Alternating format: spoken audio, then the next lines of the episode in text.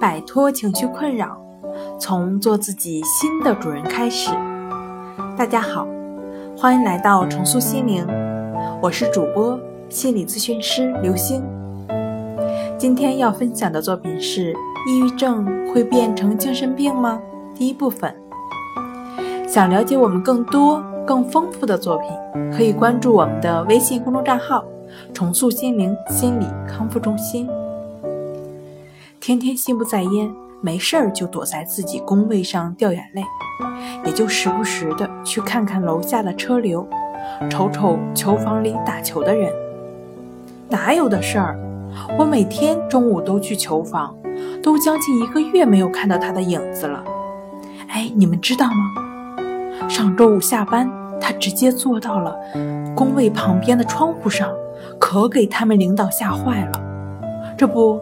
今儿才来上班的，我看呀，他就是精神错乱了，精神病。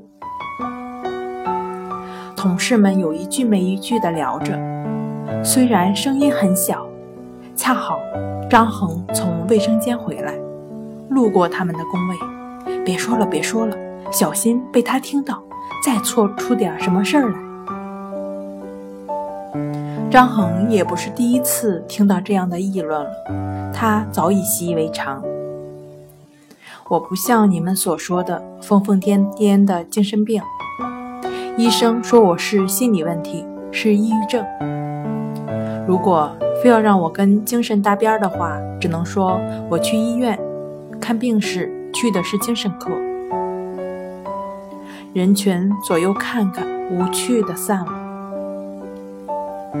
正如张恒所说，抑郁症患者常常要到精神科就医，医院常用药物治疗。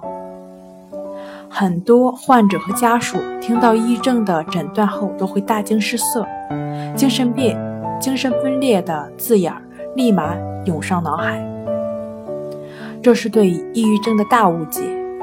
通常，通常意义上的抑郁症包括心境的调节障碍。心情恶劣，以及重性抑郁症。好了，今天跟大家分享到这儿。这里是我们的重塑心灵。